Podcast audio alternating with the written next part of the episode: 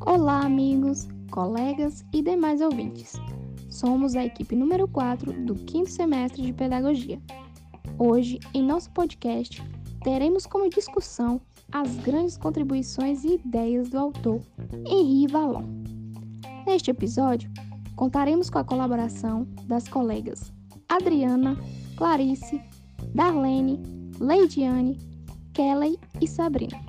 Pois bem, fiquem ligadinhos que já vamos começar.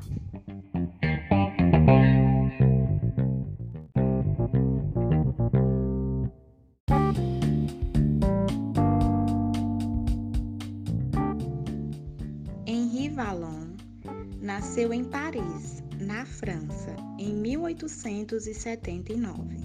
Graduou-se em medicina e psicologia. Fez também filosofia. Na Segunda Guerra, atuou como médico, cuidando de pessoas com distúrbios psiquiátricos. Em 1920, Vallon se tornou professor na lendária Universidade de Sorbonne, na França. Lá ele foi encarregado de ministrar conferências sobre psicologia da criança. Ele também lecionou em outras instituições e foi o primeiro teórico a reconhecer a importância da afetividade no ensino infantil. Foi o primeiro a levar não só o corpo da criança, mas também suas emoções para as salas de aula. Fundamentou suas ideias em quatro elementos básicos que se comunicam o tempo todo: a afetividade, o movimento, a inteligência e a formação do eu como pessoa. Militante, apaixonado, tanto na política como na educação. Dizia que reprovar é sinônimo de expulsar, negar, excluir, ou seja, a própria negação do ensino.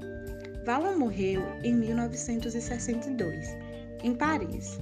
A principal motivação de sua vida foi estudar as crianças e os caminhos de suas inteligências.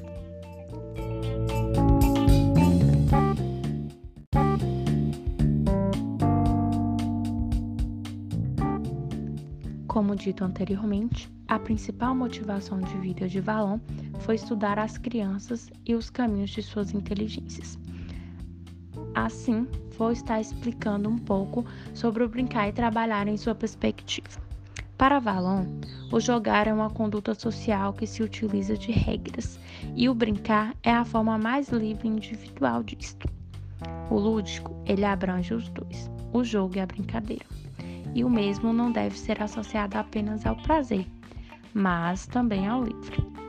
Quando as brincadeiras elas são impostas às crianças por nós adultos, passa assim a se tornar uma educação pelo trabalho. Assim, as brincadeiras não devem ser impostas. As crianças elas devem vivenciar essas brincadeiras como um momento lúdico, de extremo prazer.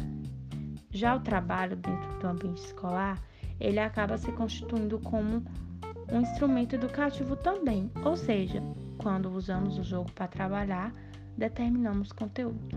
O autor vem nos passar também que a liberdade da criança cresce na medida que lhe são dadas as possibilidades de ações e também opções para que isto ocorra.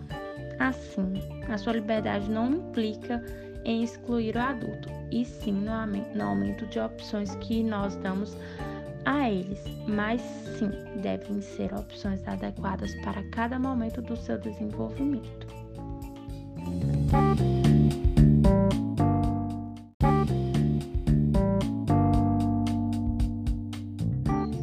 É preciso deixar que a criança se movimente livremente, para que possa fazer descobertas.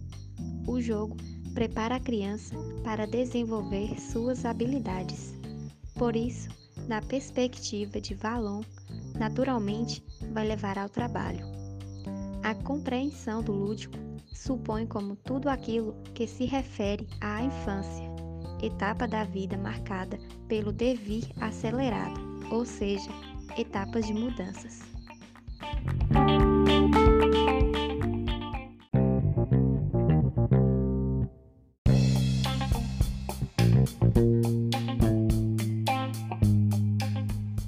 Esse foi mais um podcast diário da equipe número 4.